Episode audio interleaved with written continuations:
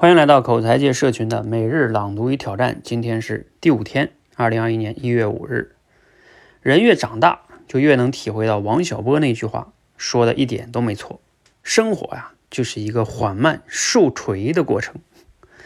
一块色泽圆润的鹅卵石，必然经历过时间的磨砺。谁没年轻过呢？只是倘若啊没有生活的捶打，也就少了一份历练后的成熟。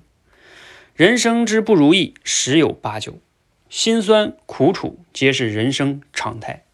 即使有委屈和无奈，成年人学会把它放在心里，在不动声色中去自我消化。网上有句话特别扎心：没有人在乎你怎样在深夜里痛哭，也没有人在乎你要辗转反侧的熬几个秋。外人只看结果，自己独撑过程。与其牢骚满腹。不如寻求自愈。生而为人，既脆弱又坚韧，一边崩溃一边自愈，是一个人成熟的标志。拥有自愈力的人，无不是在尝尽酸甜苦辣后，依然拼尽全力奔向美好。他们知道，凛冬过后必然是春暖花开。选自富兰克林读书俱乐部。好，那朗读完这段素材哈，不知道你听了有哪些感受和收获哈？也欢迎你和我们一起来朗读。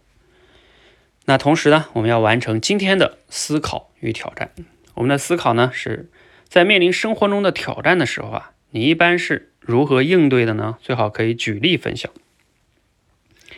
啊，谈到这个生活的挑战哈，我相信不论是你主动选的，还是你被动要去面临的，我们都会去遇到哈。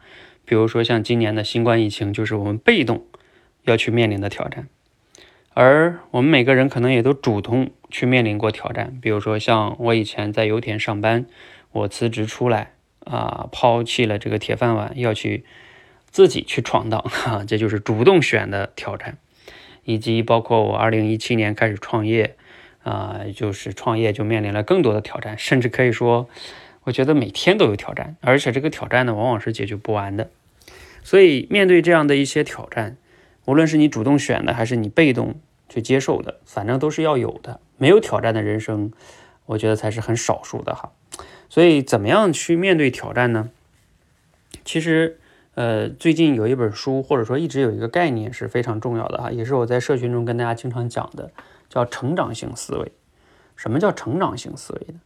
其实通俗的来说，按照我的理解啊，就是，呃，非成长型的思维、僵固型思维啊，对应的就是指我们面临了一些挑战呀、失败呀，我们总想逃避，总想去说，哎，最好没有它才好呢，啊，然后一有它，你就觉得自己特别恐惧呀，然后特别的紧张啊，自我怀疑呀，就这种，呃，是很不好的，因为你一旦有了这种负面的情绪啊、抗拒呀，你的。关注力和精力都没有再去怎么样想办法解决这个问题上，你就在那儿自我怀疑、抗拒等等等等哈，其实是浪费了很多的精力。